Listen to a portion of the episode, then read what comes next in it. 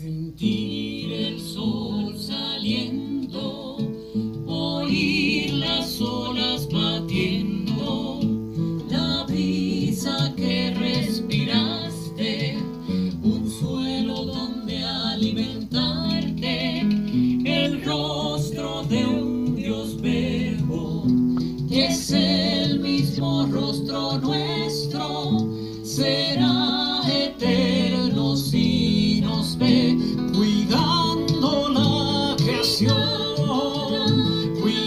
Saludos y bienvenidos. Dio comienzo el programa Cuidando la Creación. Así mismito es.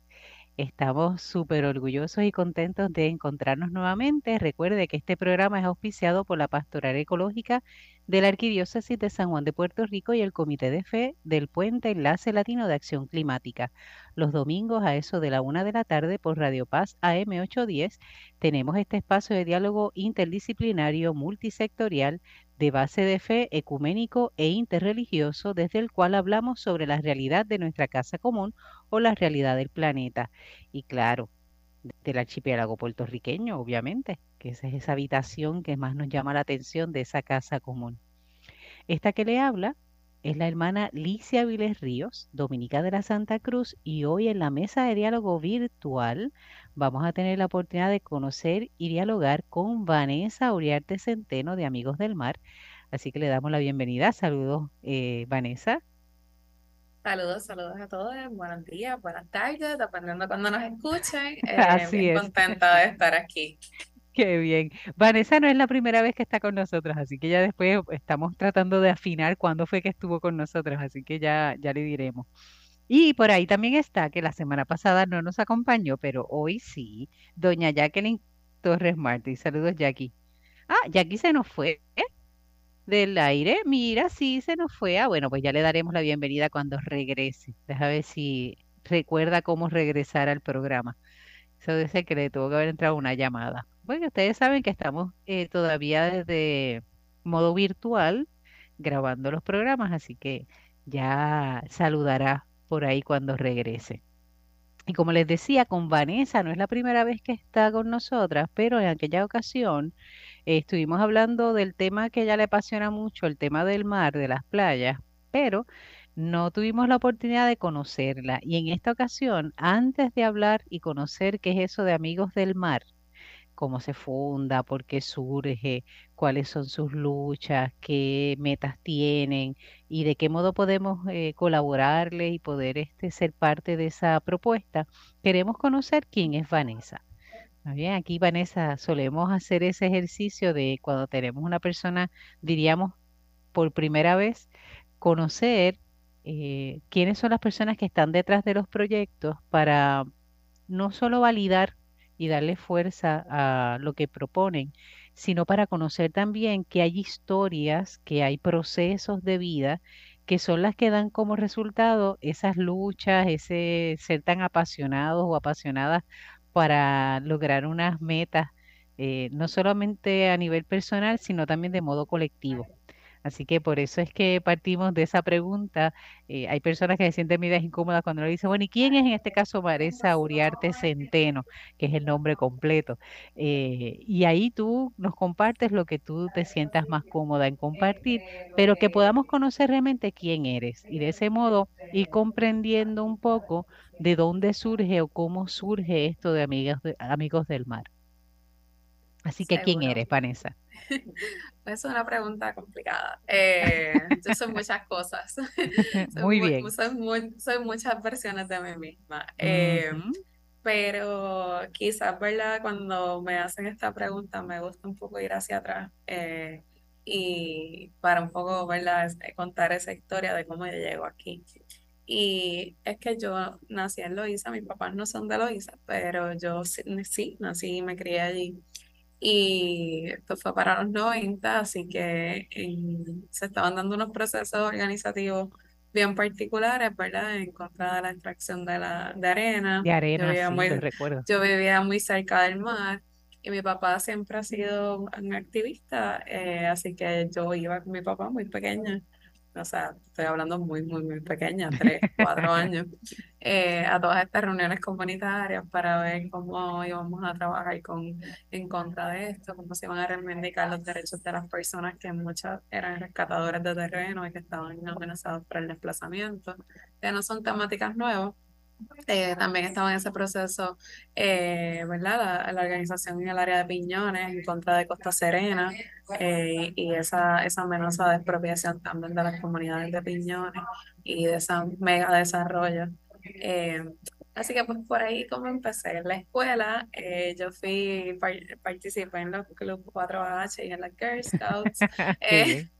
Así que en, en, el caso de 4H en ese momento no existía la ruta 66, así que eh, parte de lo que hicimos fue eh, cuarto grado, estoy hablando, ¿sabes? Para ponerlo en contexto, recoger firmas en contra, en contra de la contracción de la ruta 66 por el, el impacto que iba a tener al único pedazo de Mogote que no estaba impactado ya por carretera o por vivienda en, en, ¿verdad? en la zona norte.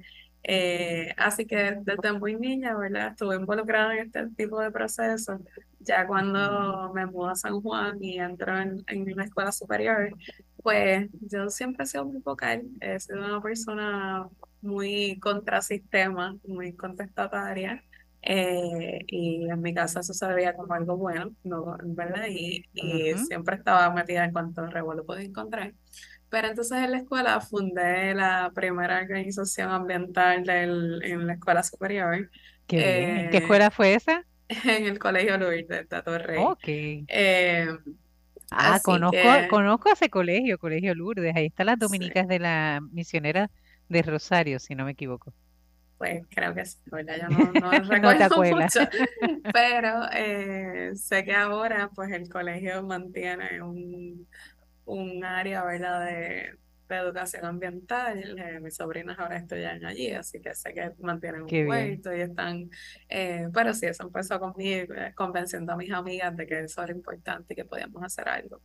Eh, así que nada, de verdad eso es todo parte de, de mi formación como, como Uh -huh. activista y como, como parte de verdad de entenderme eh, como una más dentro de un ecosistema y de algo Uh -huh. importante. Así que, como dije, desde muy niña, eh, toda mi formación ha ido dirigida a producir y a provocar cambio.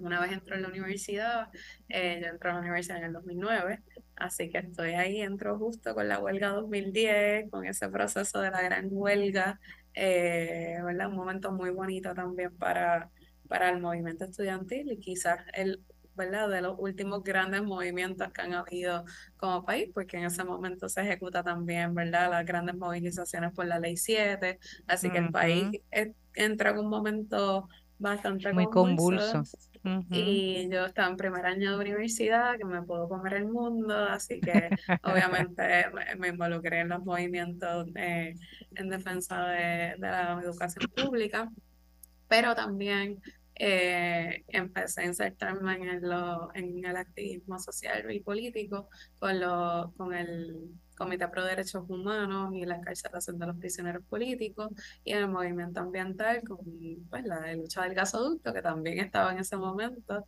eh, y de ahí pues llegó Amigos del Mar eh, desde donde nunca me he ido. Uh -huh. y eso ya han pasado 11 años desde ahí, casi Wow. 12. Así que, eh, ¿verdad? Encontré un lugar donde podía unir todas esas preocupaciones, así que también mis estudios universitarios se fueron enfocando en cómo aportar a, a esos movimientos en los que trabajaba y cómo fortalecer, ¿verdad? Desde el conocimiento que pudiera eh, obtener. Así que tanto desde mi bachillerato, mi maestría y ahora que acabo de terminar la escuela de Derecho, han estado, ¿verdad? Enfocados en lo que ¿Tu son las bachillerato en qué lo hiciste? Pues yo tengo un bachillerato bien interesante de esos donde nunca doy trabajo, eh, en es en ciencias sociales interdisciplinarios, sea, con un énfasis en investigación y específicamente en estudios latinoamericanos y caribeños. Ok. No, A está bien. Eso, yo pienso, a mí me encanta. no. Mira, después, una, primero, que te apasione.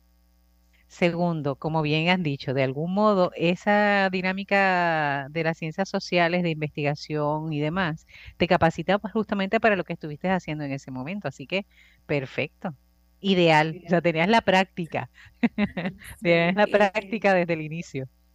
igual para también eh, creo que me ayudó mucho a contextualizar el, esa identidad caribeña y desde dónde estamos y cómo también las luchas ambientales y políticas se tienen que ver desde el aspecto geográfico y, y entenderse desde, desde otro lugar, ¿verdad? Distinto. No somos un continente, somos un grupo de islas que, que tenemos una, una particularidad, ¿verdad? Y el mar es parte de esa particularidad que nos une y nos, y nos aleja también. Así que luego hice mi maestría en Administración y Gestión Cultural eh, así que soy gestora cultural. Y, y el enfoque, ¿verdad? En un proyecto bien específico de cómo, cómo adaptando las ciudades o los cascos urbanos eh, podíamos eh, crear o modificar la, la cultura, eh, haciéndonos, ¿verdad? Mucho más consciente ecológicamente, pero también porque tenemos la capacidad, porque no se nos proveen las herramientas para poder eh, reciclar, para poder mitigar distintas cosas y la cómo se podría modificar la cultura. Y luego decidí la locura de entrar a la escuela de Derecho, eh, que acabo de terminar. Y ha sido, ¿verdad? Un, un viaje muy, muy, muy arduo y muy complicado. Eh, pero partiendo, ¿verdad? de la premisa que en el sector ambiental eh, hay muy pocos abogados ambientales del lado de nosotros eh, y, y que tengan el, el compromiso, ¿verdad? A largo plazo, porque estas son luchas largas, no son luchas que Sí. se resuelven rápido y eso, eso implica un reto mayor ¿verdad? Para, para todos estos abogados y sobre todo quienes hacen esto pro bono. Eh, y pues de, de ahí, de- por ahí, por ahí llegué. Vanessa, escuchándote y aprovecho para darle la bienvenida a Jacqueline Torres Martí, que pudo regresar, encontró el camino, la ruta de regreso. Saludos. Se me dio la ruta porque con estos eh, problemas que tenemos aquí en la urbanización, que es raro de la Qué electricidad, extraño. ¿En sí, serio? la, la conexión está bien inestable, así que he estado entrando y saliendo como una bombillita parpadeante, pero. Bendito. Qué bueno. Iván, esta bienvenida. Ujú. Escuchando, Jacqueline, a, a Vanessa, te pongo en contexto un poco para, para que la vayas conociendo, ¿verdad? Nace en Loíza, aunque sus papás no son de Loíza, pero ella sí nace en Loíza para la década de los 90. Y tal vez tú, mejor que nosotras, recordarás todas las luchas que se dieron en esa década, en esa zona, sobre la extracción de arena, eh, la protección de las playas. Recuerdo que se querían vender unos terrenos también para desarrollarlos con hoteles y demás. Eso fue una lucha bastante fuerte, bastante intensa, así que ella nace en ese contexto. Ya uno va viendo, ¿verdad? La, la calidad. Su papá es un luchador y un defensor de las playas, así que yo siempre he pensado que esa generación de, de los hijos e hijas de aquellos que han estado en las luchas va a marcar un Puerto Rico totalmente distinto. Ya lo estamos viendo ahí con Vanessa. Sí, ese es el legado generacional que nos dejan, ¿verdad? Así Es- es. Así es, así es. Y en, dentro de eso, eh, en cuarto grado, que es lo curioso, en cuarto grado ya la chica estaba recogiendo firmas en contra de la Ruta 66. Así que imagínate, tiene pena profunda en eso.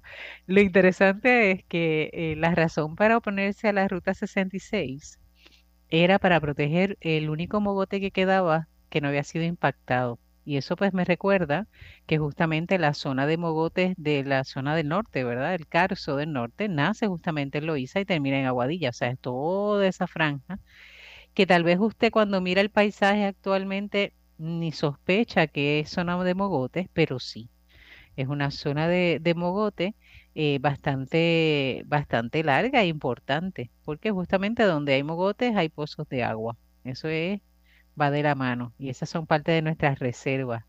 Y esta chica, eh, estando en cuarto grado, pues se, se lanzó junto con el Club 4H a esa tarea. Luego estudió en el colegio eh, Lourdes, ahí fundó un club ambiental, el primero que se establece en el colegio Así que de ahí comenzamos a ver su, su caminar. Estudia en la universidad, justamente entra para la huelga del 2010, así que va marcada y acompañada de todas las luchas, no solamente ambientales, sino también sociales, de educación, etcétera. Y eh, ya escuchamos bachillerato en ciencias sociales e investigación, eh, maestría en, como gestora cultural y ahora estando en esta parte de la Escuela de Derecho como abogada ambiental, que es su, su meta. Mencionabas, Vanessa, de que existen pocos eh, abogados ambientales o abogadas ambientales, pero hay que reconocer que son de muy buena calidad. Nosotros, especialmente desde ELAC, hemos tenido el acompañamiento de muchos de tus compañeros eh, de estudio. Eh, actualmente nosotros estamos siendo, recibiendo la colaboración de ya quienes son licenciados y licenciadas, eh, tal vez en la lucha contra New Fortress, en, acá en el área de Cataño, Guaynabo y San Juan, y nacen justamente de esa escuela de derecho.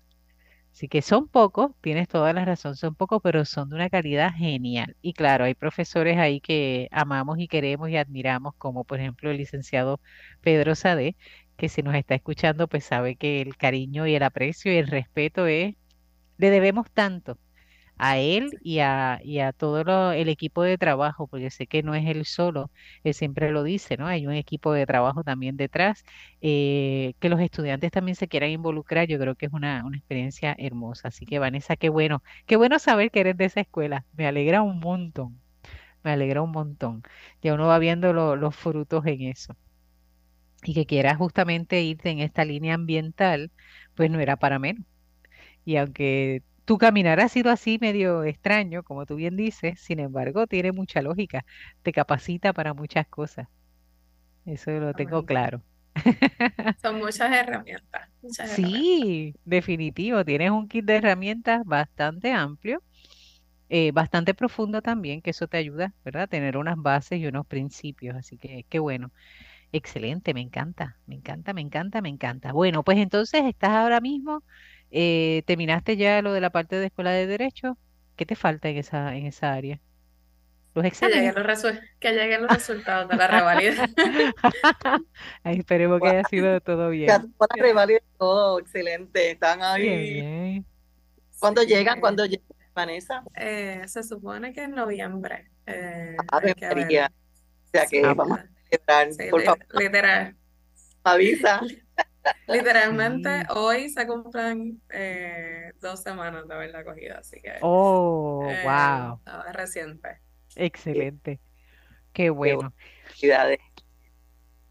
Bien. Entonces, eh, obviamente te apasiona eh, la naturaleza y te apasiona, ¿verdad? El aspecto ambiental.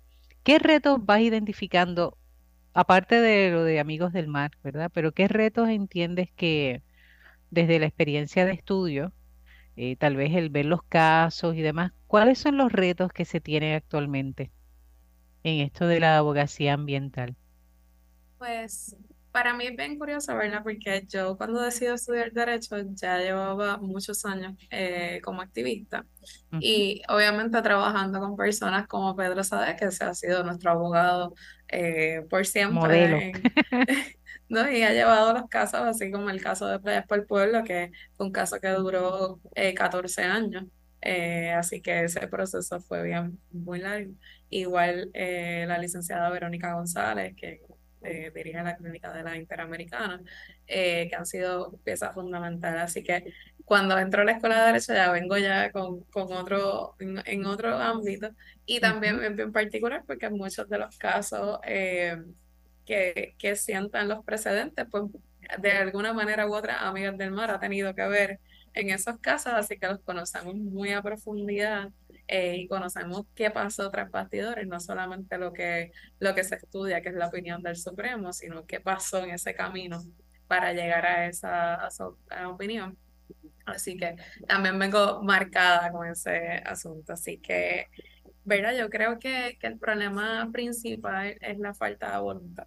No, yo sí estoy convencida en Puerto Rico no necesariamente hace falta más legislación. Eh, quizás yo creo que la única legislación nueva que haría falta ahora mismo pues es una ley de costas porque no existe una ley de costas. Hay una definición de zona marítimo terrestre que es una cosa muy distinta.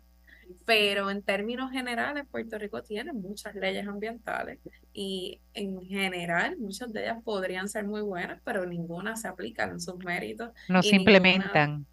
Y entonces ese, ese es el verdadero problema, una falta de voluntad para implementar lo que se ha hecho durante décadas. Eh, yo, ¿verdad? A veces yo escucho a la gente decir que hace falta más legislación, pero la realidad es que tenemos mucha y es muy, muy amplia.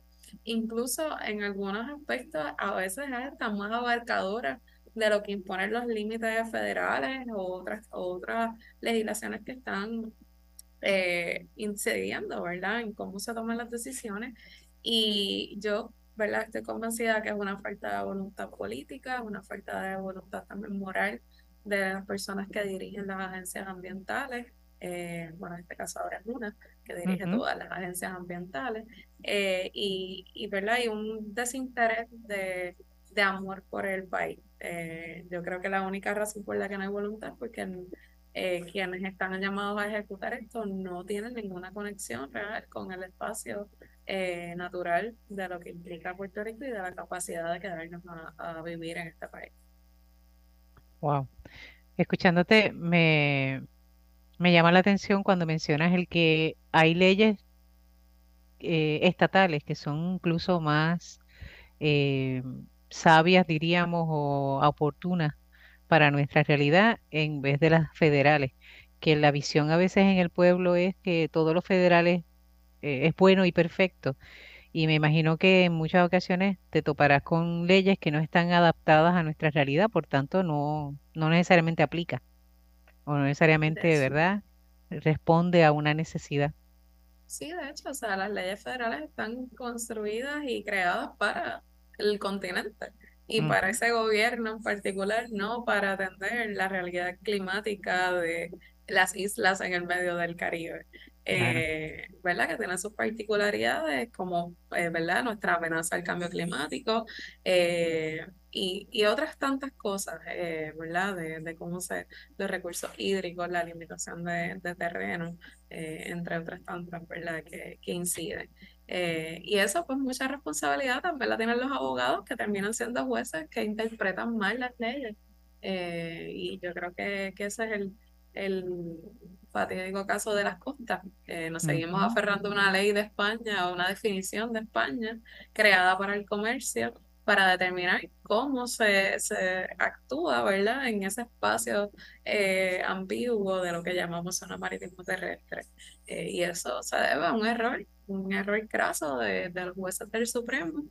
Y, y, que es importante, ¿verdad?, mirarlo desde ese lugar para entender por qué las situaciones que se viven hoy se ven de la manera que se, que se ven, y, porque son decisiones muy recientes, que literalmente acaban de cumplir 10 años. Eh, son decisiones del 2013, del 2008, cosas que, que realmente son muy cercanas y, que dictan el, el cómo, pues, por opiniones e-, erradas y falta de información científica y falta de, de visión a futuro, eh, trazaron este camino.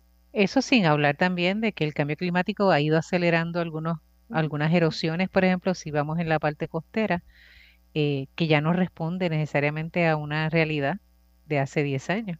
En los últimos 10 años, Puerto Rico a nivel costero ha cambiado muchísimo. Eh, bueno, eh, usted haga memoria, el que me escucha, haga memoria de cuando usted iba a la playa. ¿Cómo era la playa y cómo está ahora? Nada más eso. O mira la montaña la montaña cerca de su casa, el paisaje cerca de su casa, cómo ha ido cambiando. Lo que era cuando usted se mudó ahí, si es de los que, ¿verdad?, compró casa y está viviendo en una urbanización, en algún sector, nada más mire ese paisaje, vea cómo ha ido cambiando. Más todo lo que puede ir cambiando y cambian a veces en un año. De todo eso, como las leyes, que son un poco más lentas a cambiar, también eh, sufren, ¿verdad?, los estragos de, de, de unas decisiones como bien decía Vanessa, no miradas al futuro, no con esa visión de futuro, sino a veces respondiendo solamente a realidades muy concretas, muy puntuales. Y ahí sufrimos entonces las consecuencias de esas decisiones no necesariamente tan sabias en su momento. Así es, así que esos son de los retos que tenemos, definitivos. Así que voy a aprovechar para recordarles que estamos escuchando el programa Cuidando la Creación eh, por Radio Paz AM 810 los domingos a la una de la tarde y que se retransmite los sábados a las 7 de la mañana desde Radio Oro 92.5 FM. Agradecemos a nuestro técnico Ismael Arroyo Fontanes por el servicio que nos brinda de eh, hacer posible que esta, este programa pueda escucharse por las ondas radiales. Y a todo el equipo de trabajo, a Alan Corales, que es el gerente, y a todo el equipo de trabajo de allí de, de las estaciones de Radio Oro y Radio Paz. Saludamos a todos aquellos que se conectan semana tras semana. Nos alegra muchísimo poder contar con su, con su audiencia. Eh, no solamente porque nos escuchen en radio, sino también porque nos escuchan desde el formato podcast. Usted sabe que ahora puede buscar Cuidando la Creación y nos puede escuchar en cualquier otro momento. Si este programa de hoy en particular ya le está llamando la atención y le gustaría que otra persona lo escuche o repasar algo, es el programa número 369. Es hasta un número bonito y todo. Hermoso, 369. Así que lo puede buscar en Cuidando la Creación de, en formato podcast y lo puede escuchar. Que usted quiere comunicarse con nosotros o con nosotras para darnos su opinión, su parecer, alguna idea, comentarios y demás, lo puede hacer a través de la página de Facebook o del perfil de Facebook que tiene el mismo nombre, Cuidando la Creación. Y de ese modo puede comunicarse a través de Messenger procuramos responder lo más rápido posible. Eh, si nos dan un número de teléfono para llamar, también lo hacemos, eso no es inconveniente. Usted comente, escriba y nosotros vemos de qué forma poder ayudarle. Y les recordamos que eh, tenemos un compromiso ahora en octubre, ya se está acercando la fecha, justamente nos queda menos de un mes ya que es la fecha del 28 de octubre, sábado, y ahí tenemos la caminata. Y Jacqueline ha estado más involucrada que yo en la organización, así que debe ser ella quien hace, haga este anuncio más que yo. Así que Jackie, Hola, haga pues mira, hermana, eh, ya hay permisos, habemos permisos, tenemos Uh, ya. permisos por primera vez como que con tanta anticipación, ya hay caminata oficialmente, ya hay muchos grupos que se han registrado, que se han inscrito, eh, a personas amigas que han confirmado para poner mesas educativas, para dar charlas, así que los esperamos eh, a las 9 de la mañana en punto eh, para tratar de hacer esa salida como cerca de las 10 de la mañana ya se está designa- delineando la ruta, hay unas reuniones, ¿verdad?, con la policía, eh, con unos permisos que hay que pedir a la autoridad de autobuses, ¿verdad?, porque vamos a usar, ¿verdad?, una, o el, el- ese lane de la autoridad de, de- de autobuses de Puerto Rico. Em, pero sí, vamos a estar allí en el Escambrón, en el parque, no en el Escambrón, en el área del parque. del Bueno, parque. ese es el área del Escambrón porque es el parque del Escambrón, como le llaman, pero no es la playa. Vamos a estar cruzando la, la, la avenida, este, allí en el parque, eh, con unas carpas y, una- y unas áreas que van a estar designadas. Yo diría que cerca de la mitad del parque, porque no vamos a utilizar el pabellón, porque el pabellón de La Paz no está en condiciones para utilizarse, todavía no se ha arreglado. Eh, así que sí, este, vamos a estar poniendo el enlace para que se registren, por favor, eh, para nosotros saber, ¿verdad?, con cuántas personas contamos, cuál- cuáles son las comparsas, si hay comparsas que van a preparar, ¿verdad?, grupitos que desarrollen alguna temática, con música, con dibujo, con, de verdad, alguna forma artística de expresión, eh, que nos acompañen. eh, y estaremos allí hasta, la- hasta las 3 de la tarde, este, con música y, eh, almuerzo, ¿verdad? Food trucks y mesas para, para comer, almorzar allí. Eh, así que lo- va a estar bien bueno. Ya, ya está, ya cogió forma, ya tiene forma. Es cuestión de ahora divulgarlo, divulgarlo y compartirlo para que más y más y más personas se nos unan. Eh, es. Es un día de aprendizaje. es un Es día un de, de día de caminar. Es un, así que usted váyase comodito, váyase en corto, Fresco. Protéjase también, lleve su bloqueador solar, su sombrerito, si quiere una sombrilla así para verse chic, también lo por si puede hacer. acaso, su traje de baño debajo, porque va y después quieren cruzar la avenida y refrescarse en, en esa playa tan espectacular del Escambrón. Eh, También. sí, y pasen todo el día allí en Y familia, es una actividad familiar. así es, para todas las edades. y uno aprende muchísimo y sobre todo uno se da cuenta de cuánta acción ambiental hay en Puerto Rico. Sí, sí, Uno sí. cobra una conciencia increíble. Cuántas personas, cuántas organizaciones, cuántos proyectos, cuán- bueno, nada más viendo eso, uno dice definitivamente Puerto Rico puede seguir adelante sin ningún tipo de problema. Hay gente muy es. comprometida, hay gente muy comprometida, eso es de ahí. Y Ujú,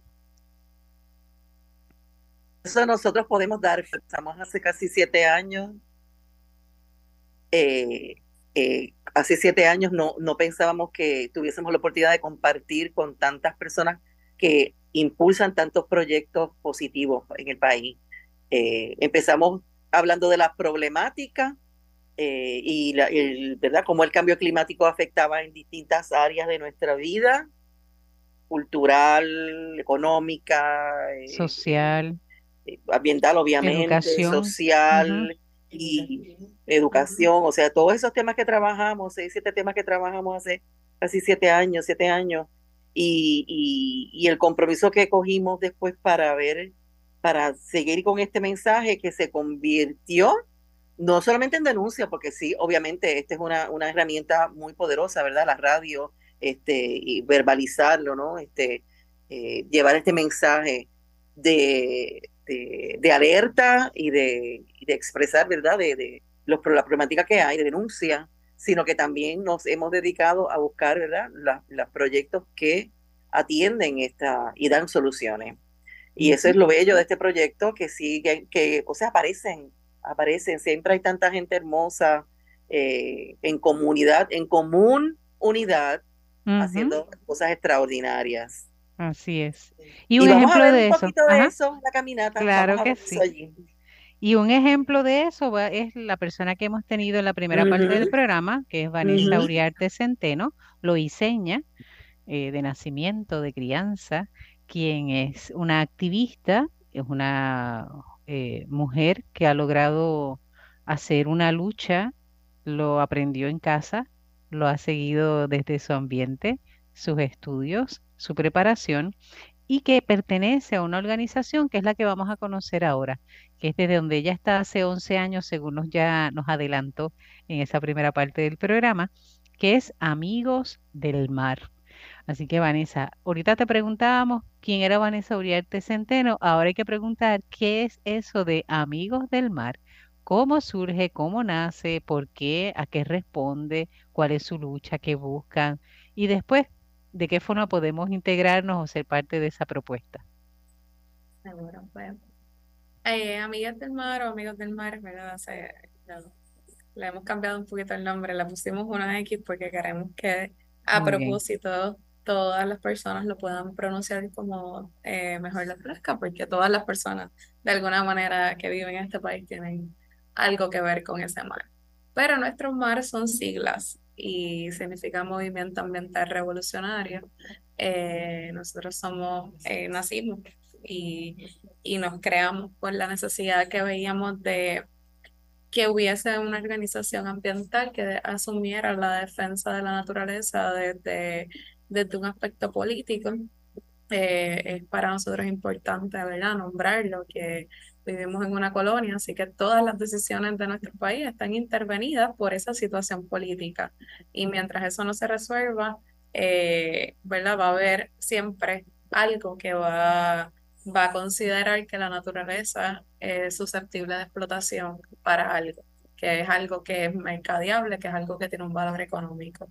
Eh, y para nosotros es mucho más que eso, es nuestra casa, es nuestra defensa, es nuestro país y es parte de lo que, de lo que es nuestras comunidades y de lo que nos define eh, como puertorriqueños y puertorriqueños y como caribeños.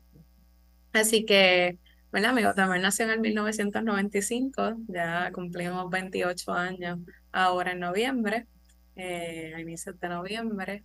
Eh, así que llevamos muchos, muchos años, ¿verdad?, de trayectoria eh, trabajando junto a las comunidades por distintas luchas, ¿verdad? Y, y en distintos espacios, pero también trabajando en el día a día con los aspectos de educación, de abogacía, de acompañamiento comunitario, no solamente, ¿verdad?, ese lado activista eh, más radical, Y parte de, de esto, pues, nace nuestra filosofía de trabajo, que es el manatiburón, que combina, ¿verdad? Esas acciones que asociamos al manatí, que van más dirigidas al día a día, a la educación continua. Nosotros visitamos muchísimas escuelas, eh, eh, acompañamos y, y damos charlas en distintas comunidades alrededor de todo el país, incluyendo Vieques y Culebra, no solamente.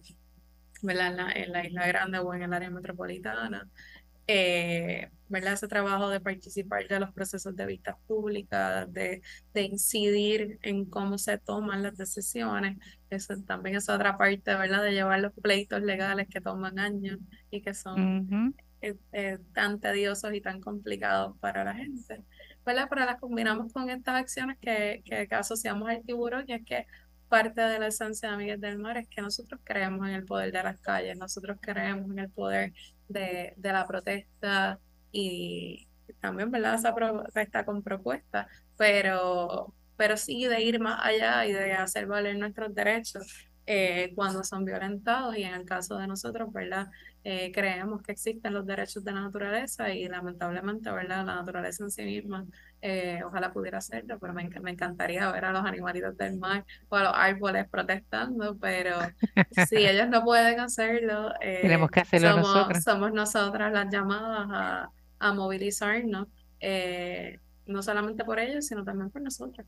Ujú. Eh, si, si no vivimos en ambientes saludables, y eso implica que estén cuidados, que estén bien utilizados y, y que no sean sobreexplotados, eso afecta nuestra capacidad de, de vida, porque afecta nuestra salud, afecta nuestra seguridad de vivienda, nuestra seguridad alimentaria, nuestra capacidad de respirar, eh, o sea, todo, ¿verdad? Somos parte de un ecosistema, así que nos toca, ¿verdad? Poner ese, ese otro granito de arena cuando las cosas no se hacen bien. Eh, y cuando evidentemente vamos para otro lugar.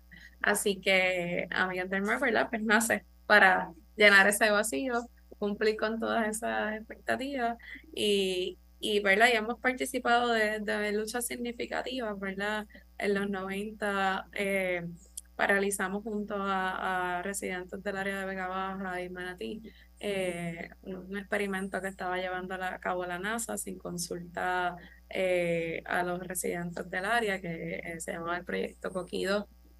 Este proyecto lo que hacía era lanzar cohetes a la ionosfera y donde soltaban eh, un químico que, si no me mal equivoco, se llamaba metano de aluminio, sin notificar los posibles efectos y sin saber Eso es lo que le eh, decía en el chat. eh, ah, eso tiene un nombre, se le conoce también, todavía lo siguen haciendo. No necesariamente desde aquí, pero sí lo siguen, lo siguen utilizando. Sí, pues en el, en, ¿verdad? Eso fue una de las primeras grandes manifestaciones, de ahí surge, ¿verdad? El, el apodo de, de nuestro fundador, que es Tito Kayak, eh, ¿verdad? Pues el tipo del kayak llegaba y tiraba un flyer por el mar y pues violaba el perímetro acuático de la NASA para lograr detener eso para los surfers. Eh, ¿verdad? También la, el- en la denuncia con de desechos radioactivos por el mar Caribe eh, ¿verdad? Pocos saben, pero pues Puerto Rico, parte ¿verdad? de la situación colonial es que nosotros estamos en esa llave para poder llegar al canal de Panamá y que los buques grandes puedan pasar por algún espacio y, y son esas condiciones geográficas nuestras que lo permiten. ¿Y qué cosas pasan por ahí? Pues no solamente el comercio, sino la basura química y tóxica del resto de los países del primer mundo, de esos países desarrollados que nos ven, ¿verdad? Como su eh, tránsito para la basura y si ocurren desastres con, con estas barcazas, quienes sufrimos las consecuencias, eh, ¿verdad? Serían nuestras islas del Caribe, no solamente Puerto Rico, ¿verdad? Sino ese- este arco de islas que históricamente ha sido tan atropellado. Eh, obviamente estuvimos bien presentes en Vieques, eh, junto a la familia Zenón, Amigos del Mar, fundó el primer campamento de sobrevivencia dentro de la zona de tiro, eh, justamente en el Monte David, donde eh, cayó la bomba que, que se llevó ¿verdad? la vida de David Sanes. Eh, y pues en el 2005 llegamos a Isla Verde y fundamos el campamento Playas para el Pueblo, que tuvo una vida de 14 años consecutivos, eh, donde hubo personas eh, protegiendo, rescatando y restaurando cinco cuerdas de playa pública eh, de manos ¿verdad? de los desarrollistas y, y del gobierno, quien querían privatizar esas cinco cuerdas, ¿verdad? sentando las bases para lo que para los movimientos que, que hoy vemos que surgen espontáneamente, ¿verdad? Después de 14 años de resistencia, pero en el interín estuvimos en, el, en la lucha en contra del gasoducto, estuvimos en, en Paseo Caribe y, ¿verdad? Y lo que tiene esas consecuencias legales, ¿verdad? De, de las que hablábamos ahorita. Eh, y en otro sinnúmero de luchas, ¿verdad? Donde Amigo del Mar siempre ha dicho presente. Interesante porque eh, muchas de esas luchas, como decías en, al principio del programa, son luchas que conllevan mucho tiempo. Son maratones que le decimos. Y no es una, ¿verdad? No son luchas así cortitas de un día, de una semana, no, implican años. Pero uno ve también el resultado. Por ejemplo, si las personas que van al área de Isla Verde gozan de un bosque eh, en la costa gracias a esa lucha que se dio y a esa lucha que se sigue haciendo, porque hay que estar vigilante. Una de las de los aspectos de estas luchas ambientales es que uno dice, bueno, atajamos un problema aquí, pero es como si saliera un nuevo, un nuevo monstruito más adelante, como un monstruo de muchas cabezas. Y uno dice, ¿por dónde saldrá ahora? Y hay personas que se asustan con eso, pero es, es parte de la dinámica. Son luchas que hay que darlas a largo plazo y uno va viendo por lo menos eh, fruto de ello. Eh, Jacqueline. Sí, quería saber, este, Vanessa, cómo, cómo ustedes se organizan, porque después de tantos años, no, no, no sabía que, que, ese, que ese grupo lo había fundado este Tito Kayak.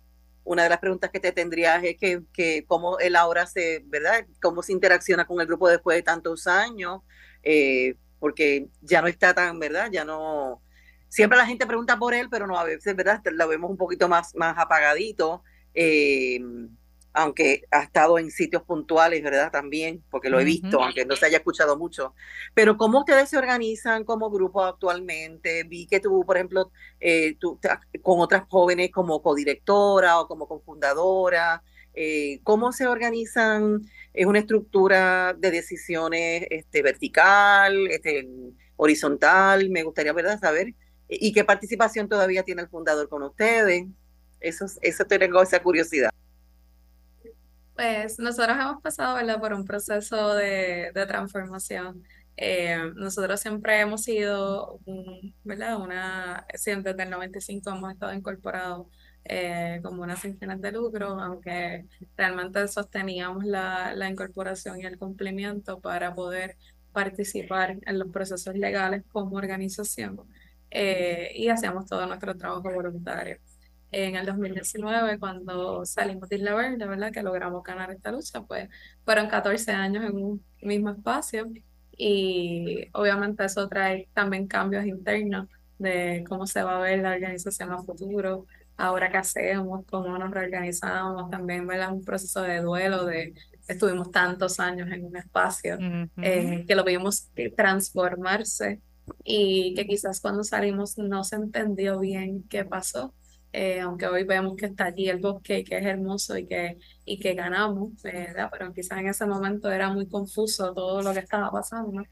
Eh, y, ¿verdad? También Tito le, le entregó todo a, a, este espacio, le entregó su vida entera. Así que, ¿verdad? Decidimos tener un cambio generacional y, y que fuera un proceso de transición eh, una transición que en realidad ha sido acompañada, porque como les dije, yo, yo llevo ya 11 años y medio, casi 12 años trabajando con Amigos del Mar eh, y otros dos compañeros también, que aunque quizás no estaban tan presentes, pero que ahora mismo están, son contemporáneos conmigo, pero llevamos más o menos el mismo tiempo trabajando, así que tampoco fue que entró gente nueva así de la nada, sino que fue un proceso de, de, decisión acompañada y que decidimos entonces re, reforzar y, y ampliar, ¿verdad? Esa parte que hacíamos todos los días de manera voluntaria y que con tanto sacrificio en la mayoría del tiempo la hacíamos Kiko y yo, de, de, esa parte educativa, esa parte de acompañamiento, pues quizás darle más énfasis y, y pausar para reorganizarnos. También, eh, ¿verdad? Nosotros pues somos una generación muy joven, trajimos gente joven, mucho más joven que nosotros también, para nutrir de, de nueva vida el espacio eh, gente que está muy comprometida con, con el trabajo y con continuar esto después de nosotras, de, de que esto siga y, y crezca. Así que decidimos sanar cosas que habían eh, conflictos, ¿verdad? Porque al final nos convertimos en una comunidad y hay, eh, hay distintos conflictos emocionales, pues somos familia. Eh, así que hemos creado un espacio saludable y también darle a Tito ese espacio también de retornar con su familia, de, de poder dedicarle un tiempo. Él ha pasado por unas situaciones muy particulares en el entorno privado, ¿verdad? Y que necesitaba también un tiempo para poder atenderla. Eh, él sigue muy presente, ¿verdad? Eh, con nosotros, quizás no activamente, pero sí, ¿verdad? Viene, nos visita, ahora tenemos una casa eh, que, compartimos, ¿verdad? Con una comunidad en Machuchal, que, tenemos una sede y, y ¿verdad? Y, compartimos muchos espacios donde, donde colaboramos, sigue de voluntario con nosotros en actividades como el Festival de Claridad o en distintas cosas, ¿verdad? Y, y reconociendo ¿verdad? esa historia y ese amor tan grande, ¿verdad? Que lo llevó a crear lo que hoy es esta familia tan, diversa. Pero sí, sí me parece siempre, ¿verdad? Y, y nos parece a todos importante eh, apostar por, por eso que se soñó y que haya gente nueva ahora que, que participa directamente de la toma de decisiones, eh, implica que, que Amigos del Mar es un espacio seguro donde podemos soñar el país que nos merecemos y que no importa ¿verdad? las dificultades, vamos a apostar por, por ese sueño. Eh, y a veces es algo bien complicado porque en Puerto Rico vemos mucho que, que las organizaciones cuando enfrentan dificultades o hay cansancio porque esto es agotador emocional y mentalmente y físicamente. Eh, a veces optamos por la, por la salida fácil, que es nos separamos y, y creamos algo nuevo.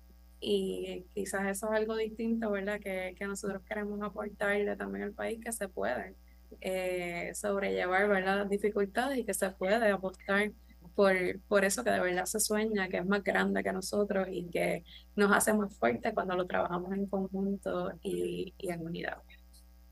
Interesante el escucharte, Vanessa, el, y quiero hacer hincapié el hecho de que es un trabajo voluntario. Ha sido un trabajo por mucho, mucho tiempo voluntario. Así que aquel que está escuchando, aquella que está escuchando, que a veces dice, pero ¿cómo hacen esa gente? Pues mire, esa gente se hace. Esa gente se, se, se esfuerza, dan de su tiempo, dan de su tesoro personal, que es su propia persona, sus propios talentos para la lucha eso hay que tomarlo en consideración, no, no es nada fácil. Yo quiero, y vale, quiero aclarar, eh, fue un voluntario mucho tiempo, ahora parte de las cosas que hemos hecho es poder crear empleos para que la gente joven se pueda quedar en este país, claro. digno. Eh, así que eso es un reto, un reto mayor, ¿verdad? Eh, el cómo tiramos la línea, ¿verdad? Aquí a nadie se le paga por protestar, se le paga por educar, se le paga por formar, por acompañar y ese trabajo que es todos los días y que quizás hacíamos de manera más limitada porque no teníamos los recursos. Eh, y apostando a crear las condiciones para podernos quedar, porque si no nos quedamos en este país, ¿quién va a luchar por este país? Mira, Vanessa, aunque ahora hace la aclaración, ¿verdad?, de que si tienen la oportunidad de generar algún tipo de empleo, el nivel de energía, de esfuerzo, de horas de trabajo, definitivamente nada lo paga. Ah, claro. Nada lo paga. Lo aclaras y no hay problema. Pero aún así, uno sabe que hay mucho tiempo extra, que queda en eso, tiempo extra por la lucha, tiempo extra por la educación, por la formación, por la posibilidad de que una generación logre ser lo suficientemente madura y tomar las riendas de este país y hacer la diferencia. Eso no hay dinero que lo pague. Eso no hay dinero que lo pague. Así que tranquila, lo entendemos. Y qué bueno, al principio, ¿verdad? Y hasta hace poco era pro bono justamente. Pero. Más de 25 años. imagínate. Más de esa, años. Eso, hay unos, miren, hay unos valores, hay unos, una lucha, unos principios, una base, unos fundamentos sumamente fuertes para que una organización se mantenga tanto tiempo. Y como bien dice Vanessa, la lucha ambiental es desgastante porque tú no ves frutos rápido. O sea, no es algo así que tú tocaste un botoncito y todo cambió. No, no, no, son procesos muy lentos, procesos a favor muy lentos, procesos en contra que se dan muy acelerados, que eso es lo triste. Eso es lo lamentable en esta lucha. Uno lo que no es para bien, eso sale súper rápido, pero lo que es para bien, eso toma tiempo. Y qué bien. Eh, eh, Vanessa, ya escuchamos que están en el área de Machuchal, es el área aquí, ¿verdad? Zona metropolitana, pero danos un poco de idea, ¿verdad? De cómo ser parte de la organización, dónde están ubicados, dónde podemos buscar información para poder entonces este, saber de ustedes. Sí, ¿verdad? Ahora tenemos muchos proyectos y parte de lo que queremos es reclutar gente, ¿verdad? Y, y crecer el espacio. Eh, así que yo invito a, to- a todas las personas, ¿verdad? Que nos busquen a través de las redes sociales. Estamos en Facebook, Instagram, Twitter. eh, y, ¿verdad? También ahí van a encontrar nuestros correos electrónicos eh, que entren a la página web donde van a poder ver todos esos proyectos que se están haciendo, eh, herramientas que estamos creando, ¿verdad? Para eh, partiendo de, la- de las cosas que hemos vivido, eh, como la guía para la acción ciudadana, interpretaciones del Código Civil y los impactos que podrían tener, una serie de herramientas de la guía de recuperación justa que tiene como entender esos fondos de mitigación que están corriendo ahora. Todo esto está descargable gratuitamente para todas las personas. Nuestro podcast también lo pueden escuchar ahí. Y, y, ¿verdad? Y pueden contactarnos, nosotros somos bien accesibles, estamos, eh, contestamos eh, bastante rápido, ¿verdad? A través de las redes sociales. Y les invito a estar bien pendientes porque estuvimos trabajando el proyecto del mapa de costas de Puerto Rico, ¿verdad? Que es una plataforma interactiva para la denuncia ciudadana de, de lo que ocurre en nuestras costas para buscar soluciones colectivas. Y ya, ¿verdad? Hemos pasado esta fase de validación que está por concluir y esperamos poder eh, presentar los resultados finales de ese mapa y de esas, todas esas denuncias que recibimos eh, ahora en, las- en las primeras semanas de noviembre. Eh, el mapa se va a presentar en octubre en México, en la UNAM, eh, primero, y entonces se sa- saca toda la información, ¿verdad? eh, pública ahora a principios de noviembre, así que les invito a, a estar muy pendientes porque los resultados van a ser muy impresionantes y nos pueden dar luz hacia cómo movilizar, ¿verdad? Esa ley de costas que necesitamos y esa moratoria en la construcción en la zona costanera. O sea, que escuchándote sabemos que tenemos otro programa contigo. Ya que Pues, eso ya pues está sí. dado. Sí, ya Sí, sabemos que después de pero noviembre hay que saber. hermana, usted sabe cómo es. Y fíjate, este, este timing, como dice el, el, el, el gringo, el timing es perfecto. Porque yo sabía de estos proyectos, sobre todo de ese mapa, que me interesa conocerlo. Y mira, Vanessa nos ha dado la gran noticia de que ella está a punto de caramelo para hacer esa, ¿verdad? Esa presentación Perfecto. formal de esa investigación. Así que estaremos bien atentos a, a una, a una fecha para diciembre, quizás, Vanessa. Yo te llamo otra vez. Sí, Seguro, Gracias. Y Gracias. nosotras encantadas, ¿verdad? Porque aparte de, de esas cosas que hemos fortalecido, es la, el poder crear nuestros propios datos, datos que no salgan del Estado, porque si estamos combatiendo eso, tenemos que poder tener las herramientas y hay un grupo de personas maravillosas que han dado todo, han dado todo su corazón. Y pues igual también pueden visitarnos. Estamos aquí en colaboración con el proyecto Casa TAP 169 y la Asociación de Residentes de Machuchal, eh, aquí en la, en la calle TAP, eh, entre la Loíza y la Valdoriotti. Calle TAF. Taf. Y, y es un proyecto muy bonito, ¿verdad? Que en colaboración ha, ha traído, ¿verdad? Mucha, muchos frutos para nosotros y también para las compañeras de los otros proyectos, donde tenemos un espacio, ¿verdad? Comunitario que, está disponible para. Interesante que compartan los espacios. Eso también ayuda, ¿no? Y fortalece entre las relaciones y el ánimo. Lo que logre una de las organizaciones eh, debe ser ánimo para la otra. Y cuando vayan las cosas no vayan tan bien, igual, ese, ese contar con alguien que le dé la mano y le diga, mira, calma, ¿verdad? No todo está perdido, se ha logrado, se ha logrado mucho. Eso también es un nivel de aprendizaje interesante. Qué bien. Así que ya escuchamos, tenemos la oportunidad de ser eh, miembros de esta organización de Amigos del Mar. Así que si usted, ah, que usted vive en el campo, no hay problema. El mar nos toca. Así que si nos vamos eso, con esas definiciones antiguas de España, eh, yo recuerdo la universidad que nos decían que cuando se terminaba una zona costera era hasta donde llegara el salitre. Y en Puerto Rico el salitre llega Llega hasta. Corozal, Calley, así que, hasta Calle. así que todo Puerto Rico es costa. Nada más con esa definición antigua, pero muy válida. Así que Pues somos eso me una, gusta, somos ese eslogan, ese eslogan me gusta. ¿cuál? Todo Puerto Rico es costa, el salitre llega hasta la montaña. Bello. Sí. Apúntalo sí, porque yo eh, Sí, ya lo dije. salió. esa, esa definición está mejor que la de zona marítimo terrestre que tenemos y, es- y se acerca a la que nosotros planteamos.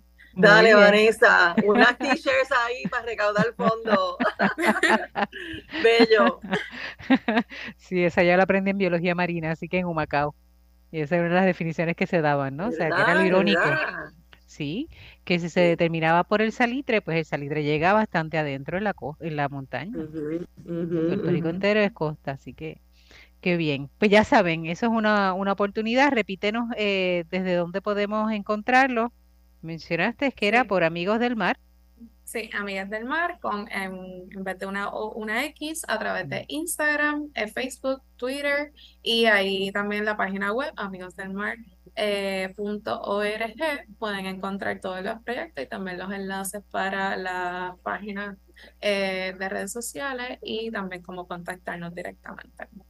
Excelente. Y ahí sabe, si quieren tener algún tipo de orientación, pueden contactarla. ¿Hay algún número de teléfono que se pueda llamar directo, Sí, Vanessa? déjame buscarlo. Es el Búscalo lo que lo... 939. Ajá, Eh, déjame buscarlo. 939, te lo digo ahora ajá, completo. muy bien. Mientras ella lo busca, porque eso no está acostumbrado a usar el teléfono sí, y no se llama, pero ya sabe que es una forma también de buscar información y si tiene algún sí, tipo de grupo eh, de escuela, me imagino que ustedes puedan exacto. también llevar o a nivel social, Sí, dígame. ya lo tengo aquí. El Ujú, 939-293-5881. Muy Eh, bien, ¿verdad? Nosotros, este, ¿verdad? Para este año ya vamos a empezar con las escuelas a partir del próximo semestre. perfecto. Eh, igual vamos a- pendientes a las actividades porque tendremos eh, pronto, ¿verdad? Nosotros todos los años hacemos ciertas actividades para completar lo que son las horas de contacto verde u horarios comunitarios, así que están todas más que bienvenidas. Excelente, pues ya sabemos, es una alternativa. Te agradecemos, Vanessa, no solamente a ti, sino a todo el equipo de trabajo por el esfuerzo, por la dedicación, porque han sido capaces de ser resilientes, de lograr esos cambios y ese eh, ajustarse a las realidades y a las necesidades. Es una acción muy madura, de verdad que sí. Así que muchas gracias, Vanessa, por eso. Y a ustedes, amigos que nos escuchan, amigos y amigas, saben que tenemos la oportunidad de hacer la diferencia. Tenemos organizaciones como Amigos o Amigas del Mar que nos dan el ejemplo y nos pueden servir de inspiración. Creemos que realmente Puerto Rico tiene la posibilidad de vivir y actuar de modo diferente, de un modo más integrado con la creación, más integrado con la sociedad y de ese modo hacer la diferencia. Seguimos cuidando la creación. Hasta la próxima semana. Dios les bendiga.